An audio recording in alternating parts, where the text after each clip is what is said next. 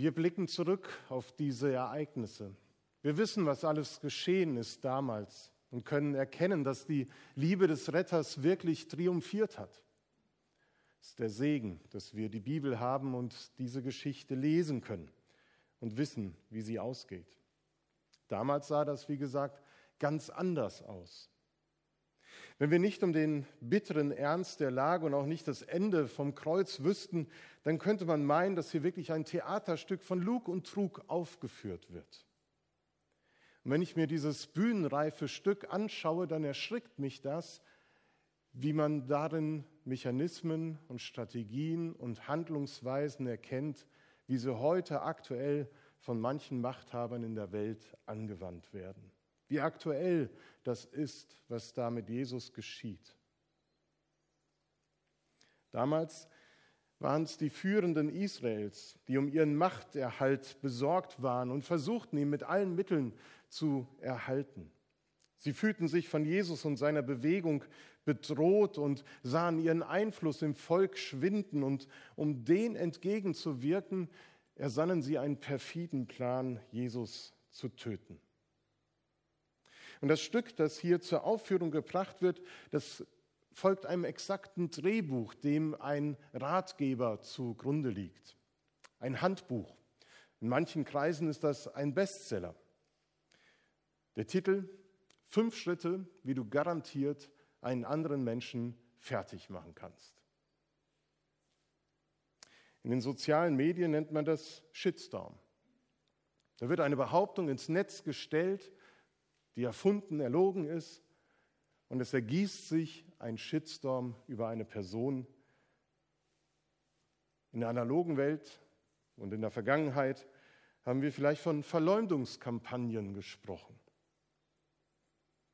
Der erste Schritt, um das in Gang zu setzen, so sehen wir das auch im Predigttext, ist, fasse den Plan, jemanden fertig zu machen und lege schon vorher das Urteil über ihn fest. Schon gleich zu Beginn der Wirksamkeit von Jesus, nach den ersten Wundern, wird deutlich, dass die führenden Männer Israels Jesus aus dem Weg schaffen wollen. Nach Markus 3, Vers 6, Johannes 5 und anderen Bibelstellen wird schon früh der Entschluss gefasst, Jesus umzubringen. Und dieser Entschluss wird später immer wieder bekräftigt. Das bedeutet, dass alles, was Jesus von Beginn an und im ersten Entschluss, ihn zu töten, getan hat, wurde nur noch unter diesem Fokus betrachtet, mit dieser Brille beurteilt. Und es wurde dann eben auch im Prozess wieder angewandt, was damals festgehalten worden ist, wo Jesus Sünde begangen hat, wo er das Gesetz verletzt hat. Es folgt der zweite Schritt. Legitimiere deinen Plan, den du gefasst hast, und sorge dafür, dass du als der Gute und der Gerechte dastehst. Die Schwierigkeit für die hohen Priester, die Schriftgelehrten, die Ältesten und die Gegner von Jesus lag ja darin, dass sie ihn einfach nicht so umbringen konnten. Hätten sie das getan, dann wären sie die Bösen gewesen. Dann hätten sie das Gesetz Gottes missachtet und mit Füßen getreten, das Gesetz, das sie hochhalten wollten. Sie hätten Unrecht getan. Und deshalb suchen sie nach einem Weg, ihn rechtskräftig zu verurteilen und berufen dieses Gremium ein, das höchste politische und religiöse Gremium der Gerichtsinstanz im Judentum damals. Es war eine Ratsversammlung von 70 angesehenen und gelehrten jüdischen Männern, darunter Vertreter der verschiedenen Parteien, der Sadduzäer, der Pharisäer. Der ehrenwerte Vorsitzende des Rates war der Hohepriester Kaiphas. Er hatte die Aufgabe, Recht zu sprechen. Doch schon der Zeitpunkt, als dies stattfand, mitten in der Nacht, die Anklageschrift und auch der Prozessverlauf zeigen deutlich, hier handelt es sich nicht um einen ordentlichen, sondern um einen Scheinprozess. Der Prozess, der wurde nur zum Schein geführt. Solche Prozesse werden auch heute noch von vielen Machthabern durchgezogen, um Gegner, Kritiker zum Schweigen zu bringen. Man denke nur an Nawalny und andere Oppositionelle in Russland, China, Nordkorea, Belarus.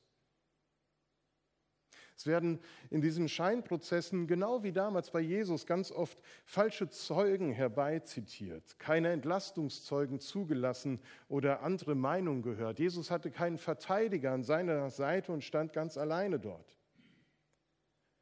Es ging damals wie heute in solchen Scheinprozessen nie um einen ergebnisoffenen Prozess, sondern das Urteil stand ja vorher schon fest.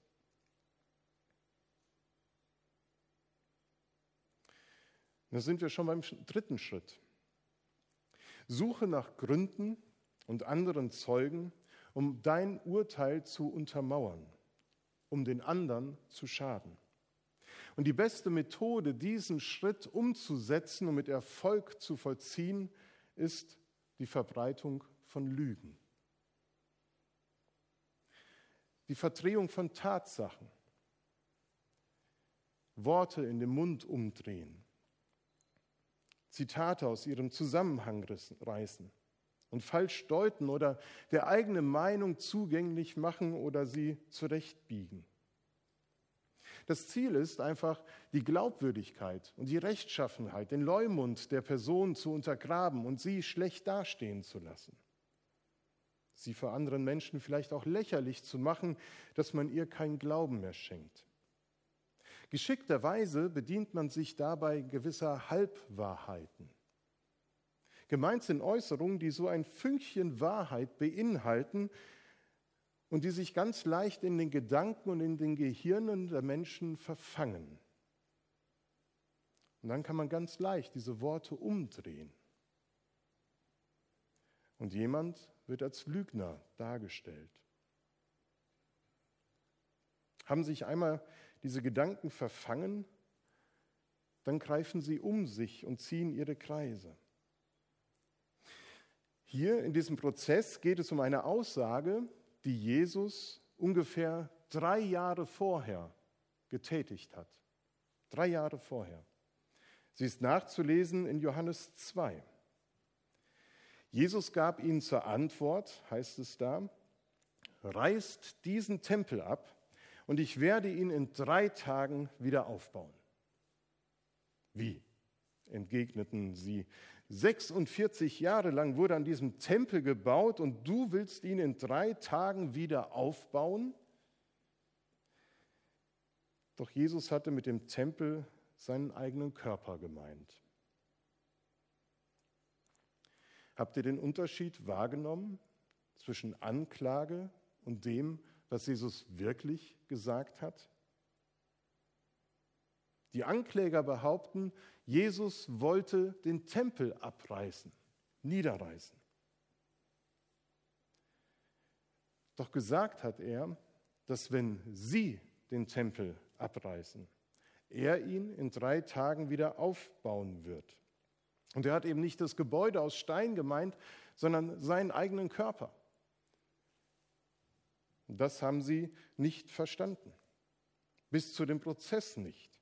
Man könnte konstatieren, alles ein großes Missverständnis, aber spätestens hier in diesem Prozess hätte nochmal das Entscheidende getan werden müssen und ist doch unterlassen worden. Sie haben nicht nachgefragt, wie das genau zu verstehen ist, was er damals gesagt hat und was er damit gemeint hat. Dieses Prinzip was hier angewandt wird, dieser Mechanismus, ist das Übel jeder Verleumdung, zerstört Beziehungen in so vielen Bereichen des Lebens bis heute.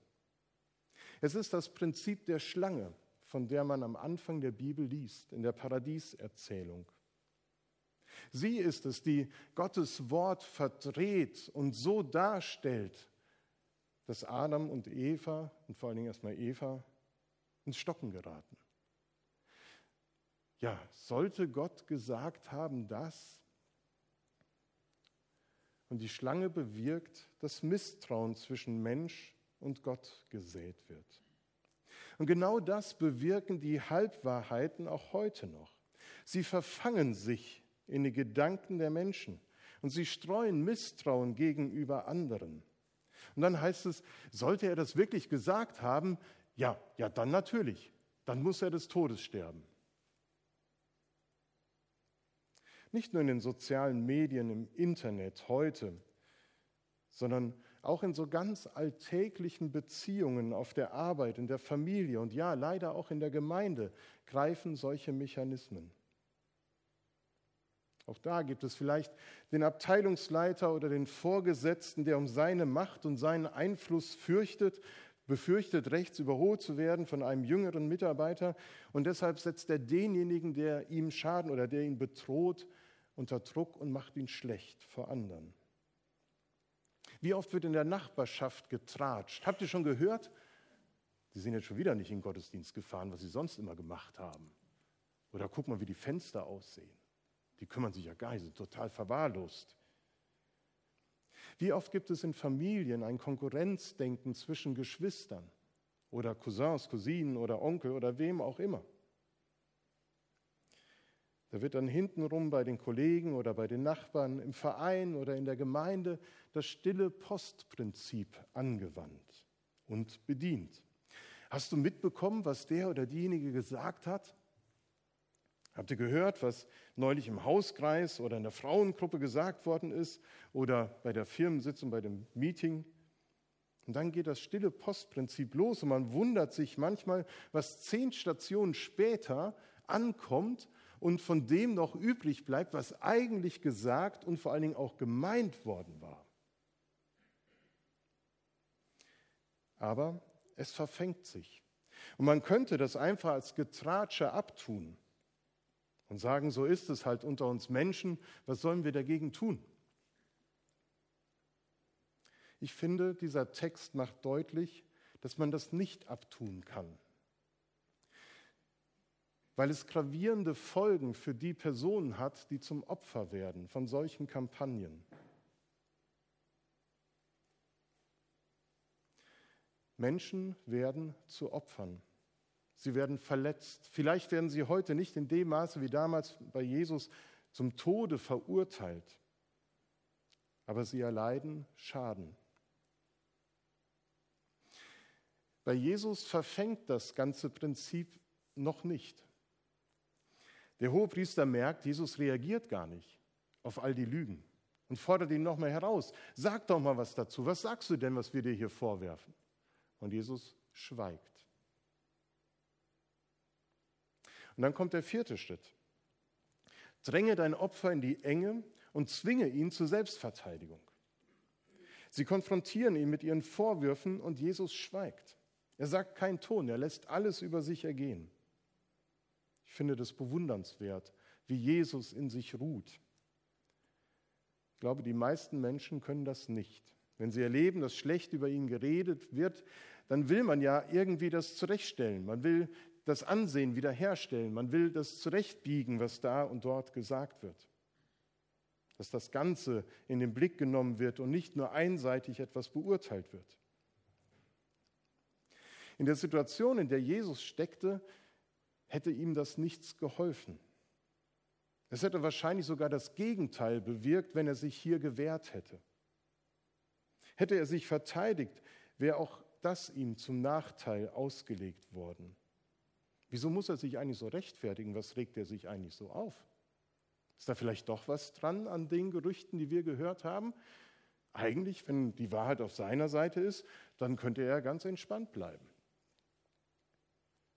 Jesus schweigt. Jesus durchschaut seine Gegner und weiß genau, dass sie für Gegenargumente überhaupt gar nicht mehr offen sind. Sie sind nicht mehr offen für andere Sichtweisen. Und er schweigt aus dem Wissen heraus, dass dies zu seinem Weg am Kreuz gehören wird. So wie es die Verheißung aus Jesaja 53, Vers 7 voraussagt, die wir am Dienstag im Bibelgespräch auch näher betrachten werden. Da heißt es, der Gottesknecht wurde misshandelt, aber er duldete es ohne ein Wort. Er war stumm wie ein Lamm, das man zur Schlachtung führt. Und wie ein Schaf, das sich nicht wehrt, wenn es geschoren wird, hat er alles widerspruchslos ertragen. Man hörte von ihm keine Klage. Und deshalb der nächste, der fünfte Schritt, der gewählt wird, ist Eskalation. Emotionale Schwarz-Weiß-Malerei. Jesus schwieg. Weil er keine Antwort gab, stellte ihm der Hohepriester eine weitere Frage. Bist du der Christus, der von Gott erwählte Retter, der Sohn Gottes, ja oder nein? Sag es jetzt. Entweder bist du es oder du bist es nicht. Jetzt ist schwarz oder weiß. Bekenne dich. Jetzt geht es nicht mehr um Argumente. Jetzt geht es nur noch um Wahrheit oder Lüge.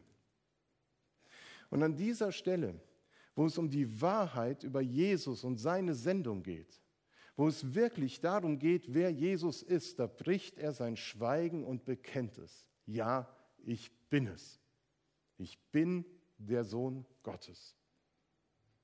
Gegen alle Vorwürfe und Lügen, die über ihn erzählt wurden, hätte er sich wehren können und hätte sie wahrscheinlich auch mit Leichtigkeit aushebeln können. Aber er hat es nicht getan. Er schweigt zur Lüge. Aber die Wahrheit über seine Person und seine Sendung, die kann und will er nicht verschweigen. Ja, er ist der Christus. Er sagt die Wahrheit und nichts als die Wahrheit. Er ist die Wahrheit. Und nun ist die Katze aus dem Sack. Er hat es gesagt. Und das führt zu bemerkenswerten Reaktionen. Das eine ist die Empörung des Hohenpriesters, der aus Empörung heraus sein Gewand zerriss und rief, es genügt, wozu brauchen wir noch weitere Zeugen? Er hat es gesagt. Ihr habt seine Gotteslästerung selbst gehört. Wie lautet euer Urteil? Pure Emotion.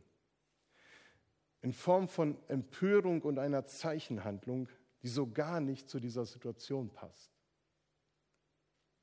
Der Hohepriester zerriss sein Gewand als Zeichen der Klage, der Betroffenheit und von Trauer. Das Gewand zu zerreißen hat mit Trauer zu tun. Und die spielt hier keine Rolle. Sondern hier wird durch seine Zeichenhandlung noch etwas verstärkt bei denen, die sitzen und urteilen. Oh, der hohe Priester ist so betroffen über diese Gotteslästerung. Das tut ihm so weh. Wir müssen ihm beistehen. Wir müssen ihn unterstützen und ihm beipflichten. Und sie sagen, ja, wir haben es gehört und es genügt. Wir verurteilen ihn zum Tode.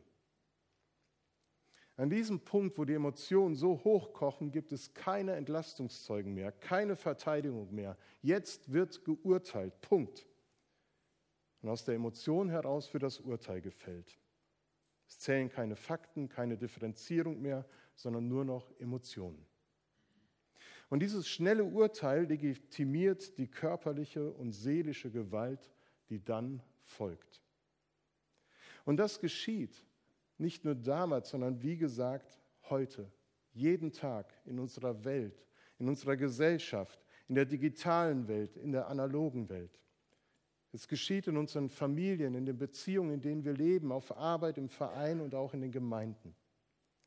Und auch wenn Menschen nicht leiblich getötet werden, so werden sie doch zum Schweigen gebracht an vielen Stellen. Wird ihre Reputation, ihre Glaubwürdigkeit untergraben und nicht selten auch ihre Lebensgrundlage entzogen, weil ihnen ihr Ansehen genommen worden ist. Sie werden vor anderen lächerlich gemacht und das führt dazu, dass zwar nicht der äußere, aber doch der innere Mensch Schaden leidet und nicht selten stirbt. Der Selbstwert, das Selbstvertrauen, die Selbstachtung, sie wird zerstört. Und das Bittere ist, dass das jedem von uns zu jeder Zeit passieren kann. Beides. Das eine, dass wir selbst zum Opfer werden und zum anderen, dass wir Täter werden oder Mittäter sind. Und wenn wir diesen Prozess von Jesus vor Augen haben, dann stellt sich uns die Frage, was können wir von Jesus lernen? Und was soll dieser Text bewirken? Ich glaube, dass wir das Handbuch und die eben genannten fünf Schritte, können Sie auch anders formulieren, in gewisser Weise gut kennen und das auch schon selber angewandt haben hier und da. Deshalb ist wichtig, auf Jesus zu schauen und zu sehen, ob er Alternativen bietet. Deswegen, wenn du gerade Opfer einer solchen Kampagne geworden bist, dann darfst du zuallererst wissen, dass Jesus dich versteht. Dass Jesus weiß, wie du fühlst, weil er es selber erlebt hat. Er weiß, was du durchmachst. Er hat es erlebt. Und du kannst von ihm lernen, zu den Lügen zu schweigen und bei der Wahrheit zu bleiben. Vor allen Dingen bei der Wahrheit über dich selbst. Denn die Lügen, sie wollen dein Selbst angreifen und anknacksen. Aber die Wahrheit, die Gott über dich spricht, die bleibt. Die Wahrheit über dich ist, dass egal, was andere über dich sagen, welche Lügen sie auch verbreiten und Halbwahrheiten sie erzählen, dass du Gottes geliebtes Kind bist, dass du sein Ebenbild bist, dass du von ihm geschaffen bist, dass du wertvoll bist und dass dich niemand und nichts aus seiner Hand reißen kann. Die Wahrheit ist, dass Gott dein Innerstes schützen will und kann vor all dem, was über dich erzählt wird. Und er dich mit dem versorgt, was du brauchst. Dem inneren Frieden, einer Geborgenheit in ihm. Unter diesem Aspekt lohnt es sich, die Psalmen einmal zu lesen, wo ganz viele Beter genau das formulieren. Ich bin umringt von Feinden, aber ich bin geborgen in Gott. Er schützt mich. Sein Stecken und Stab schützen mich und andere Psalmen.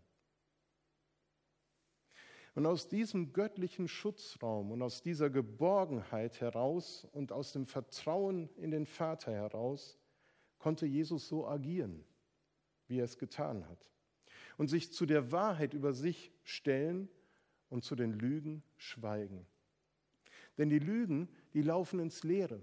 Sie haben am Ende keinen Bestand mehr. Sie gehen dahin. Und wenn du dich gerade als Opfer fühlst, wenn du eine solche Kampagne über dich ergehen lassen musst, dann orientiere dich an Jesus. Schweige zu den Lügen und bleibe bei der Wahrheit, vor allen Dingen über dich selbst. Du darfst wissen, dass Jesus mit dir leidet, weil er für dich gelitten hat am Kreuz. Und dass am Kreuz Schuld vergeben wird, auch die Schuld der anderen und dass durch die Auferstehung Jesu ein Neuanfang möglich ist. Das neue Leben der Auferstehung, es gilt auch für die Opfer, die sich wünschen, dass Wunden heilen, dass neues Leben, ein Neuanfang möglich ist.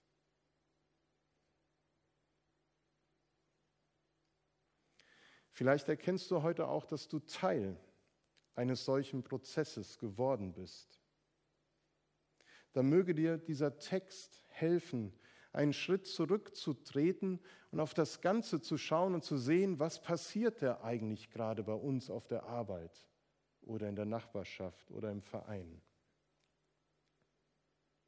Wir sind herausgefordert, uns selbst zu prüfen, wo wir, in solchen, wo wir solche Mechanismen bedienen, die eine Gemeinschaft oder einzelne Menschen Schaden zufügen. Vielleicht bist du nicht in der Rolle des Rädelsführers, des Chefanklägers. Es reicht schon, wenn du zu den 70 gehörst, die drumherum stehen und miturteilen, die sich einlullen lassen von den Argumenten, die vorgebracht werden und wahrscheinlich auch noch sagen, ja stimmt, da hast du recht. Das habe ich auch schon mal so erlebt.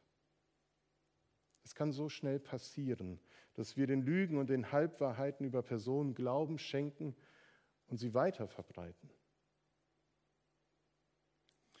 Wenn du das merkst, dann kannst du dich entscheiden, auszusteigen und nicht weiter mitzumachen.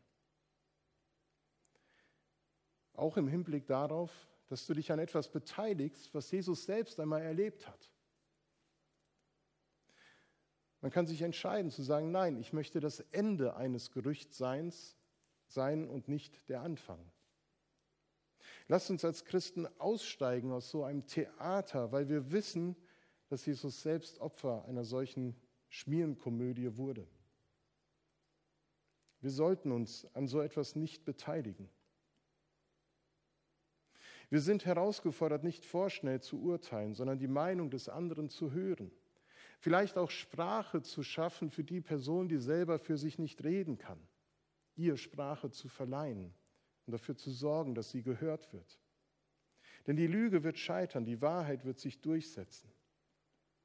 Deswegen ist die Herausforderung für uns Christen, dass wir bei der Wahrheit bleiben und Jesus Christus darum bitten, dass er sie uns vor Augen stellen möge, dass er uns reine Herzen gibt und dass Lug und Trug, den wir so oft erleben, vergehen möge.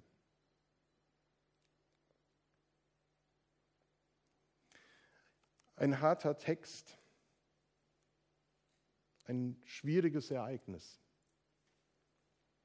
Aber ich lade ein, dass wir miteinander singen. Und vielleicht können wir dieses Lied auch sehr kräftig miteinander singen, als Bekenntnis und Gebet und Bitte. Herr, lass deine Wahrheit uns vor Augen stehen. Amen.